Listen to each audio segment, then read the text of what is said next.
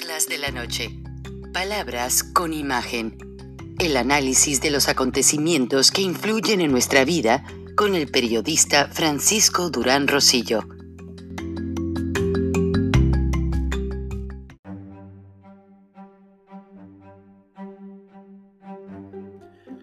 El presidente Donald Trump comentó en un grupo de cercanos republicanos, congresistas y senadores que el 2016 fue un año difícil para él, para sus negocios, sus empresas. Por eso pagó 750 dólares de impuestos, cifra que yo en lo personal nunca he pagado. Siempre me ha tocado pagar varios miles de dólares. Ahora, en cuanto al debate, Donald Trump dice, que prefiere esperar unos días a que se decida, pero que él no va a hacer un debate virtual o interactivo porque él no le quiere hablar a Biden eh, a través de una computadora. Él quiere estar frente a frente a su contrincante y a los moderadores. Entonces, pues el comité organizador está analizando las reglas lo que pasa es que se ha mencionado mucho históricamente que el primer debate virtual fue el que tuvieron John F. Kennedy, John Fitzgerald Kennedy y Richard Nixon. Y gracias a que fue virtual, o sea, por medio de pantallas de televisión, John F. Kennedy ganó ese debate y ganó la presidencia de los Estados Unidos. Entonces, los expertos observadores dicen que Trump ha sabido explotar muy bien los medios electrónicos como televisión, radio, internet y redes sociales, pero que no, no le recomiendan que haga el, el debate de manera virtual. Ahora una buena noticia para todas las personas que hacemos este programa.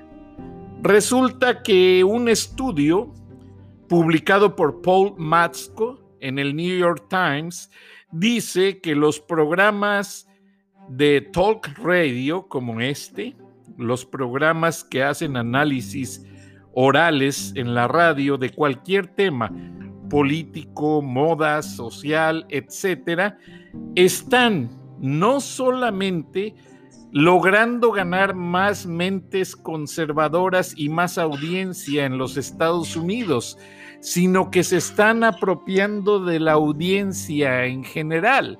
Y tiene sentido, él menciona ejemplos de cómo muchas damas están haciendo jogging, o sea, corriendo en los parques o en las calles, y llevan sus audífonos y escuchan no solo música, escuchan también programas como este. La gente pasa cada día más horas manejando y muchas veces por necesidad de escuchar el reporte del tráfico y del clima, escuchan muchos programas de opinión de noticias. Entonces así Básicamente, los conocedores dicen que los expertos que asesoran a los candidatos presidenciales están buscando que lleguen más por medio de la radio y de los programas de opinión, porque gracias a estos, los candidatos podrán acercarse más a la gente.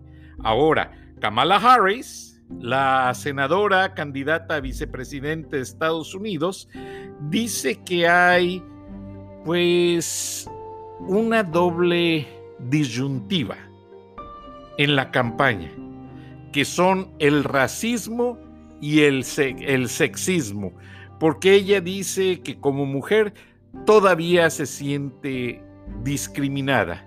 Hace muchos años, en los ochentas, Walter Mondale tuvo a Ferraro, una dama que también entró mucho a la política, pero no pudieron lograr llegar a ganar la elección.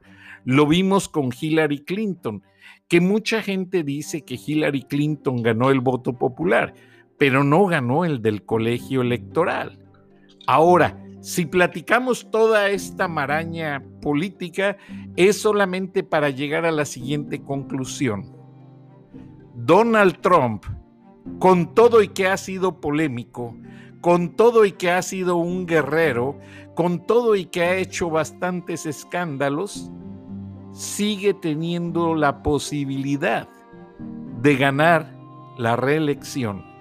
Y lo que es más importante todavía es que estados que él había perdido con Hillary Clinton en el pasado, ahora lo siguen y lo apoyan, porque hay una serie de cosas que a los norteamericanos no les gusta de Joe Biden. Los demócratas quieren acabar con la, inmigración, o sea, el Departamento de Inmigración, y que la frontera quede solamente administrada por los checkpoints, los pasos de aduanas. Pero ya no habría border patrol, ya no había, habría policías vigilando y helicópteros. Y eso pues se le hace muy inseguro al resto de la población. Además, los demócratas quieren quitarles el presupuesto a los cuerpos policíacos. Imagínense, ahora en México, pues también están quitando presupuestos y también se están haciendo cambios. Para esto recurrimos a la periodista Magali Reina. Buenas noches Magali, bienvenida a Charlas de la Noche, Palabras con Imagen. Buenas noches, Frank. Te saludo con bendiciones a ti y al auditorio, reportándome desde acá, desde México. Gracias, Magali. Bienvenida. ¿Qué dijo el presidente Andrés Manuel López Obrador? Aunque no nos gusta repetir mucho lo que dice, pero cada día saca un anuncio nuevo, aunque no sea fehaciente, pues vamos a comentarlo. Pues fíjate que dentro de lo que dijo hoy se quejó y su comunicación corporal era de bastante disgusto. Ahora le echó a esta asociación de empresarios, la Coparmex, eh, eh, mencionó específicamente a don Gustavo de Hoyos y a Claudio X González y, los acusó casi creo de estar formando un nuevo movimiento de oposición, porque ya ves que todo lo que no es él es oposición, y este que se llama Yo sí por México. Entonces, así como con cierto desdén lo mencionó, este, en otras comunicaciones que estuve viendo del periodista Ricardo Alemán, él estaba este, opinando y, yo hago eco de lo que él dijo, de que pues mientras este, estemos inconformes los ciudadanos con la forma en, lo que, en la que se está llevando a cabo la administración de nuestro país, pues tenemos el derecho de organizarnos de esa manera y que qué bien que no solamente sea frena, que como creo que te lo comenté en algún, en algún momento, este, no es el único movimiento, o sea, hay otros pero Frena ha sobresalido porque sí llegó hasta el zócalo y tiene como puntos muy específicos y muy precisos sobre lo que quieren hacer basados en el libro de la dictadura a la democracia. Por cierto, Frank, te comento que la próxima semana vamos a volver a tener aquí con nosotros a Luis Gerardo Hernández, que nos puede dar más información acerca del avance de, este movimiento que ya está ahí este, ocupando el zócalo. Pero bueno, con respecto a esto de esta, este desdén que, hizo el, el, presidente en la mañana, pues fue así, ¿verdad? O sea, como que cómo hay otro, otro movimiento de oposición sí hizo gesto, no, no dijo más nada, pero sí hizo gesto como de que le incomoda, ¿no?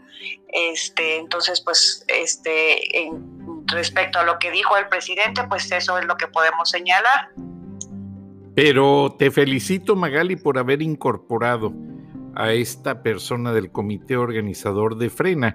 Y me voy a tomar la libertad de hacerle saber a la audiencia que ayer yo a Magali le comentaba las diferencias entre el presidente eh, Donald Trump y Joe Biden. Mucha gente critica a Donald Trump por sus... Ah, avanzados comentarios a las 4 de la mañana en Twitter, por aparecer en televisión hasta tres veces al día en vivo. Pero eso al americano le gusta. Donald Trump no se deja de nadie. Donald Trump agarra, como decimos en México, el toro por los cuernos y le hace frente a quien sea y no se deja que lo ningunien. Entonces, ayer yo le comentaba a Magali que siento que el movimiento frena se ha desinflado un poco y le sugería a Magali, Magali, es que frena necesita que Gilberto Lozano haga su mañanera diaria y confronte a la misma hora por los canales virtuales de las redes sociales al presidente Andrés Manuel López Obrador. Y si López Obrador dice que aunque llenen con millones de personas las plazas, él no se va de la presidencia, pues ahí Gilberto Lozano tiene que ser un guerrero y mostrar ya saben qué y contestarle y revocarle completamente las respuestas cada día, a cada hora, es lo que necesita. Pues Magali Reina hizo algo excelente. Entrevistó a este personaje del grupo organizador de Frena y le propuso y le aceptó que también iban a tener su mañanera. O sea que, Magali, ya lo podemos anunciar oficialmente. Gracias a ti van a tener su mañanera. No, Frank, todavía no. Este, lo que me comentó Luis Gerardo es que ellos estaban en la misma sintonía de lo que tú me habías comentado, lo que tú y yo habíamos comentado precisamente ayer después de la grabación del, del programa yo me quedé con la espinita y como tuvimos muy, muy buen feedback con él, le, le, hablé y le dije algunos comentarios que tú y yo habíamos hecho y entonces Luis Gerardo me dijo, sabes que precisamente también pensamos eso y también me dijo otras dos, tres estrategias que lo dejamos para, para el miércoles, si Dios quiere que estemos con él para que él lo diga de viva voz, este, pero pero sí se están tomando acciones, Fran, pero obviamente como ellos son un consejo que se juntan y muchas veces no está ahí presente Gilberto Lozano, que aunque no es el único, ni es tampoco el presidente, ni mucho menos de la asociación, pero se ha convertido en el portavoz que la gente ya identifica porque pues es muy este aventado para decir, es, es, muy suelto para hablar, tiene todos los datos en su mente, este, tiene cifras concretas, entonces obviamente el vocero tiene que ser él. Y parece ser que esto que se comentó, que comentamos ayer, lo estamos diciendo aquí compartiendo con nuestro auditorio, pero eh, eh, Gilberto todavía no tenía ese conocimiento, entonces por eso no lo podemos... Eh, no, no te apures, Magali, pero sí que, que, no se burocraticen, porque tú sabes, te comenté que he entrevistado a otras personas de Frena, y de repente se burocratizan, ¿no? Que me tienes que concertar la cita hablando con fulanita, perenganito, y la gente, los periodistas, no, tú lo sabes, no tenemos tiempo de esperar. Entonces, qué bueno que les hiciste el comentario, Magali, porque las noticias se dan una tras otra. Y si no hablamos de frena, necesitamos hablar de Trump, porque si se reelige o no se reelige, ¿qué es lo que le pasa a México? Ahora, todo esto es una, un efecto dominó. Ya ayer cerramos el programa diciendo que cuando Estados Unidos tiene problemas, también tiene problemas México. Pero, pero ahora, como México es el socio comercial más importante de Estados Unidos, entonces ya Estados Unidos va a tener muchos problemas si México tiene un gobierno y una estabilidad fallida en la empresa, en el abasto de productos, es una infinidad de cosas, todo lo que viene de, de, México a Estados Unidos, Magali. Sí, pues es por esta, fíjate que em, hace rato que estabas hablando acerca de Joe Biden y de, de Trump, y yo me di cuenta que, que muchas veces los ciudadanos comunes y corrientes no tenemos una adecuada imagen del gobernante, nos, nos basamos más que todo, y más en estos últimos tiempos, en, en como en impresiones, en sentimientos, o sea, lo que yo siento eh, con respecto a tal persona. Por, por, decirte, a nosotros nos pasó cuando las elecciones, no estas pasadas donde, donde ganó Andrés Manuel, sino en las anteriores cuando ganó Peña Nieto, había personas que habían votado por él solamente porque estaba guapo. Y yo te lo digo porque yo, o sea, yo lo oí de, de amigas mías que dijeron eso. No era realmente porque estuviera proponiendo algo y ahora tanto que le echamos a Peña Nieto, pero hizo una reforma energética, hizo una reforma para la educación, que de nada sirvió esas dos cosas. Empezó el proyecto del aeropuerto, que es hermoso ese proyecto, lo que te dije del tren suburbano hacia Toluca, todos esos proyectos, nada más poner un pie en, el palacio, porque literalmente se instaló en el palacio Andrés Manuel, y eso haz de cuenta que lo, lo destruyó, lo borró y no quiere saber nada de, esos proyectos que eran muy buenos para la nación y se quedaron ahí pendientes. Pero bueno, el punto es que los ciudadanos a veces no, no nos damos cuenta del trasfondo de la persona y hay cosas que tú me hiciste ver del presidente Trump, este, de su experiencia en los negocios, de su forma de, de actuar y todo que yo no veía, estaba ciega, ¿verdad? Porque a veces dices, ay, es una persona que nada más este, es muy hablador, bravucón o, o hace bullying, no, se burla. Entonces te quedas con esa imagen, pero no ves el trasfondo. Y, y esa es tu forma de juicio. Y por ejemplo, a, nosotros los mexicanos, ¿cómo no, no vimos, verdad? Que, que Andrés Manuel sí es, es eso, es un bravucón terminó la carrera de, de, este derecho en 14 años, Frank. No, y me dijeron que era porro en la UNAM. En eso se la pasa. Pero ¿sabes qué dijo? O sea, ¿qué dice cuando se le cuestiona o se menciona que terminó la carrera en 14 años? Imagínate, toda una vida.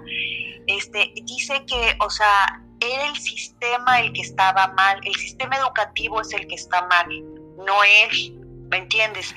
Y este tipo de personalidades que nunca se hacen responsables de lo que ellos hacen, es el tipo de personalidades que él le habló y esas personas que no reconocen, que no tienen, que no reconocen su responsabilidad en, la vida, que no reconocen, este, que, que quieren que otros les resuelvan y que otros sean, este, a esos fueron a los que cautivó.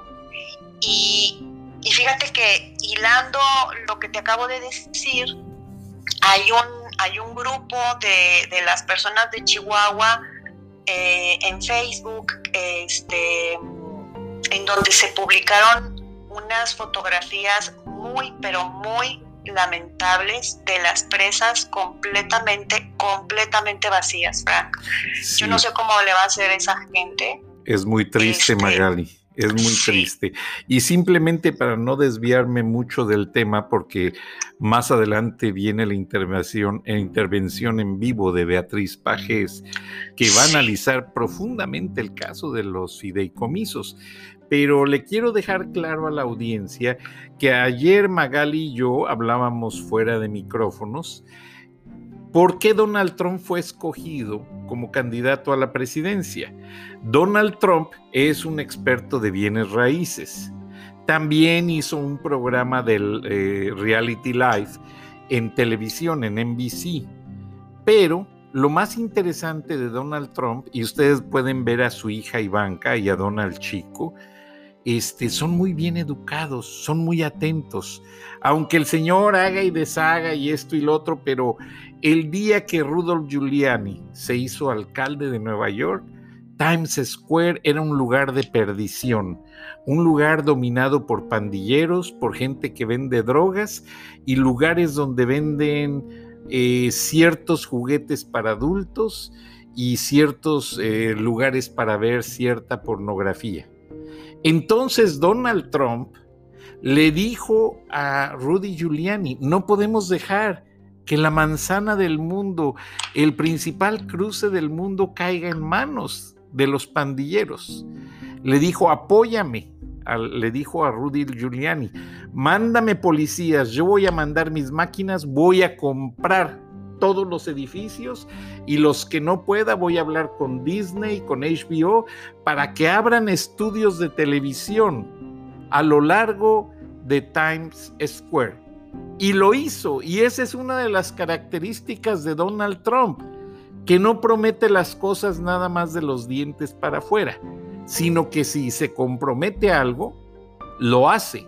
Yo le mandé al presidente Donald Trump recién ingresado a la Casa Blanca, una carta diciéndole que los mexicanos no somos malos, que nada más deporte a los narcotraficantes, porque hay mucha gente buena, trabajadora, que necesita un permiso de trabajo.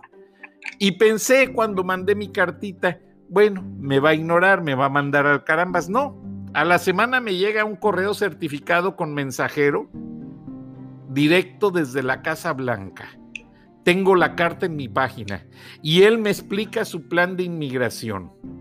Ahora recientemente le mandé mi libro, America Underground, y me llegó una tarjeta firmada por él de su puño y letra, luego la subo a mi página, agradeciendo el libro y agradeciendo hacerle, hacerle ver que el gobierno mexicano no está haciendo lo necesario para detener las mafias del narcotráfico y para promover la democracia.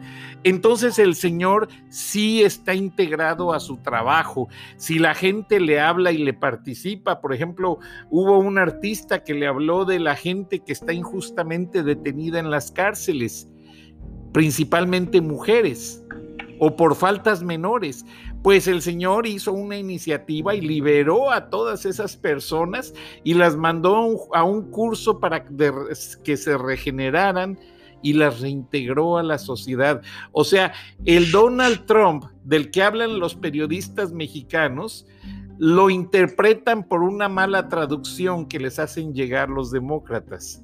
Yo soy republicano, toda mi vida he sido republicano porque no apoyo el aborto.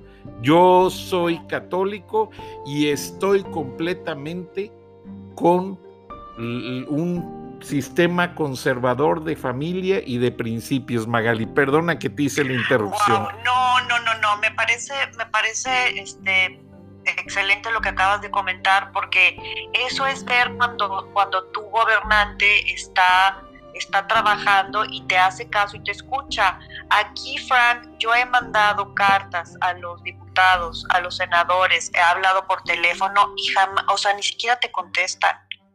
Qué lástima. sí, entonces tú dices, pues, pues, entonces, pues, pues por eso estamos como estamos, ¿verdad? Porque están ahí, ellos están ahí por el poder, no están por servir. Yo no digo que todos sean así, yo alguna vez conocí a alguna diputada que luego fue senadora, luego volvió a ser diputada, también andan ahí de chapulines, como le nombramos aquí, este, y ella sí que trabaja muchísimo por la ciudadanía, ella va a tocar puerta por puerta y te contesta, es una que conozco, pero otros que he tratado de contactar no te, no te contestan, entonces eso que me estás diciendo, pues eso es, es padrísimo porque el ciudadano se siente apoyado por el gobernante que así debe de ser.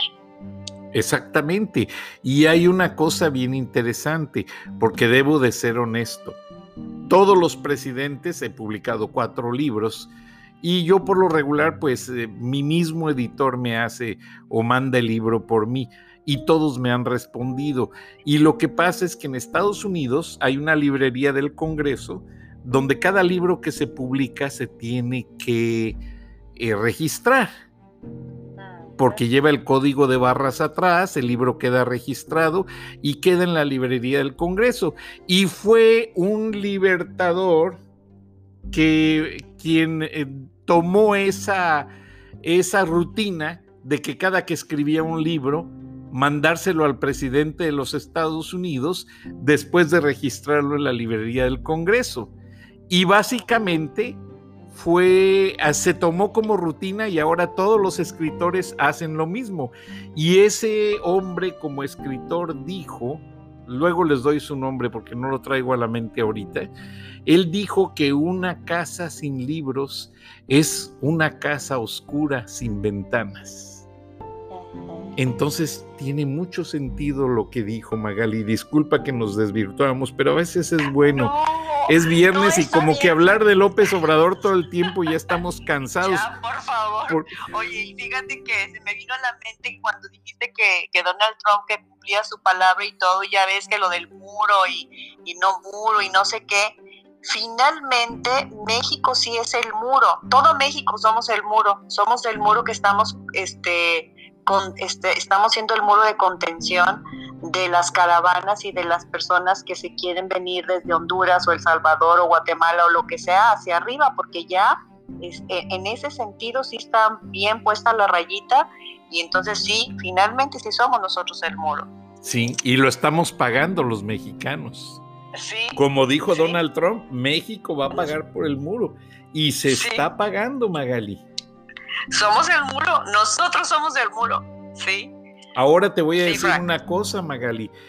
Realmente en México ah, va a haber, se espera una fuga de cerebros, como el presidente Trump está haciendo modificaciones a las leyes para que sea gente, solamente gente más calificada la que se venga a, trabajar a los Estados Unidos, pues lo vi revisando unos papeles sobre el único premio Nobel, el doctor Mario Molina. Él dio más horas de cátedra en universidades de Estados Unidos que en México. Sí, capitalizaron muchísimo ese valor de, de, México. Acuérdate que también estuvo Octavio Paz y hay otro, otro, otro tercer Nobel que ganó también acá, pero bueno, de literatura. Pero este premio Nobel de Mario Molina tan importante en esa, en esa ciencia, este, pues sí, lo capitalizó muy bien en Estados Unidos y qué bueno porque pues, aquí no se les no se les toma mucho en cuenta. Y fíjate que precisamente estaba viendo yo también un video en donde una investigadora les está eh, echando en cara a los senadores de Morena. Ahí estaba este Mario Delgado, que es el que quiere quedarse con, con, este, con el partido como presidente del partido de Morena, les está diciendo que este que no solamente es que les quiten el apoyo que el mismo gobierno de México les da a la investigación, sino los apoyos que llegan que llegaban a través del fideicomiso del Banco Mundial, de universidades privadas y demás. Y ella dijo una frase muy así que me dejó impactada, donde dice, están dejando a México sin ciencia en medio de la pandemia. Y sabes que estos investigadores tenían 19 investigaciones acerca del COVID y van a quedar truncadas. Entonces sí, ella misma dijo eso de, la fuga de cerebros, tienes, este, tienes, tienes razón, o sea, eso es lo que le va a pasar a México. Tristemente, Magali, ahora se nos va a acabar el tiempo, pero quiero dejar bien claro que mi paisano guanajuatense, Porfirio Muñoz Ledo, va a la delantera para ser elegido y dirigir Morena. Y recuerden que mi paisano no se doblega ante el presidente. Y me da gusto porque él sí le va a hacer la guerra. Él sí le va a hacer la lucha. Y una de las frustraciones de Muñoz Ledo es que nunca ha podido ser presidente de México. Y es un tipo muy capaz. Es un gran intelectual. Entonces, si Muñoz Ledo se queda al frente de Morena, ok, Moreno, sereno Moreno, porque ahora sí se vaya a su ranchito. Magali, nos quedan dos minutos. ¿Qué quieres decirle a la audiencia sin tener que mencionar a López Obrador? Porque estoy hasta los blanquillos de López Obrador. Ay, ya sé, Fran. Pues, pues va a decir tu audiencia que ya parezco. No, este, nuestra audiencia, Magali. Tú eres parte oficial de este programa. Que, que ya parezco disco rayado, pero yo creo que hay que este, pues estar más informados, conocer más a nuestros gobernantes, eh, informarnos. Yo misma he estado haciéndolo últimamente y te llevas muchas sorpresas, la verdad. Entonces sí, hay que documentarnos y, y ser felices y que pasen un buen fin de semana. Muy feliz. Muy buen y bueno y asertivo comentario, Magali. Yo solo te quiero decir que cada semana cada día y cada año me fijo metas. Entonces, yo se lo he dicho a la audiencia. Andrés Manuel López Obrador a lo mejor no es un mal hombre, a lo mejor lo estamos malinterpretando, pero sí es un mal político. El Señor tiene que recapacitar y no tenemos, yo te aseguro que ningún mexicano tiene nada en contra ni de su esposa ni de su hijo. Pero la pobre esposa hoy abrió una, inauguró una muestra de la cultura olmeca en Francia. Y cuando firmó el libro de registros, yo creo que está tan nerviosa que firmó con la fecha de la elección del 2021, la más importante que va a determinar quién se queda en la presidencia, porque de ahí se determina todo. Buenas noches, Magali.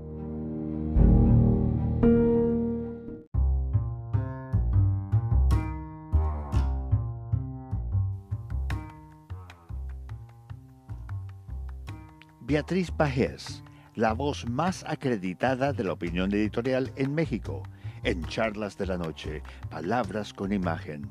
Y la puedes leer en www.siempre.mx.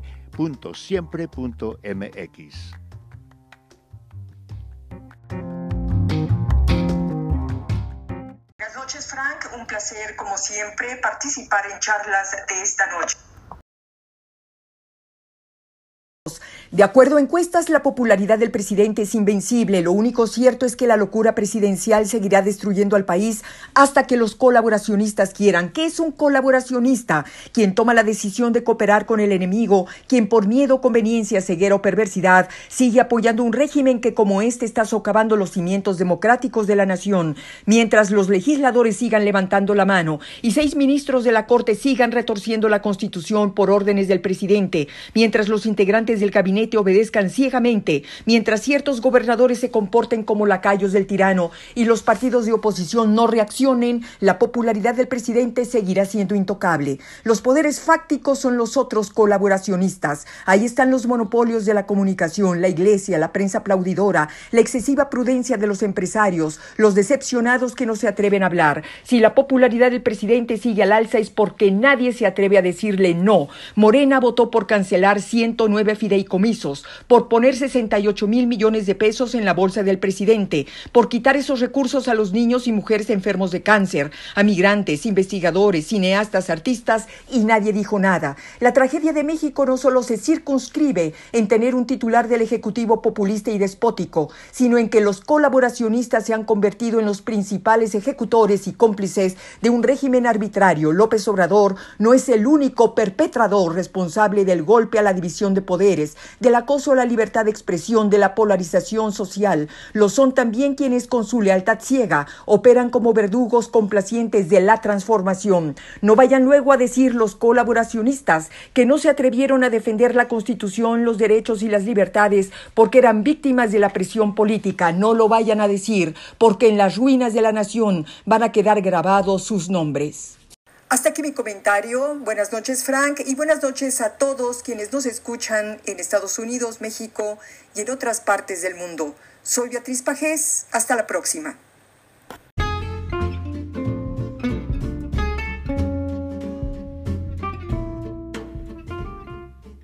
Beatriz Pajés, con su editorial Domingo de la revista Siempre Escúchala o la puedes leer en www.siempre.mx.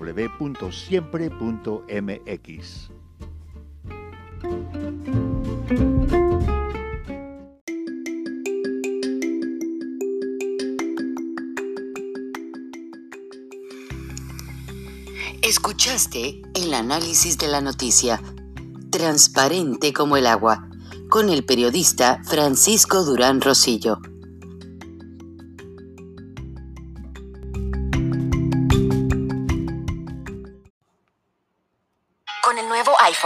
Por menos de 100 dólares en Metro conquistas todo. El iPhone más accesible en la marca número uno en prepago. Estudia online o conéctate por FaceTime. Hola, ma. El iPhone SE lo tiene todo. Cámbiate a Metro y obtén el iPhone SE por $99.99 al canjear el reembolso tras seis meses de servicio con autopago. Metro by T-Mobile. Conquista tu día. Límite uno por cuenta hogar al cambiarse y validar ID. No válido para números activos de la red de T-Mobile o en Metro los últimos 90 días. Aplican restricciones. Visita una tienda para detalles.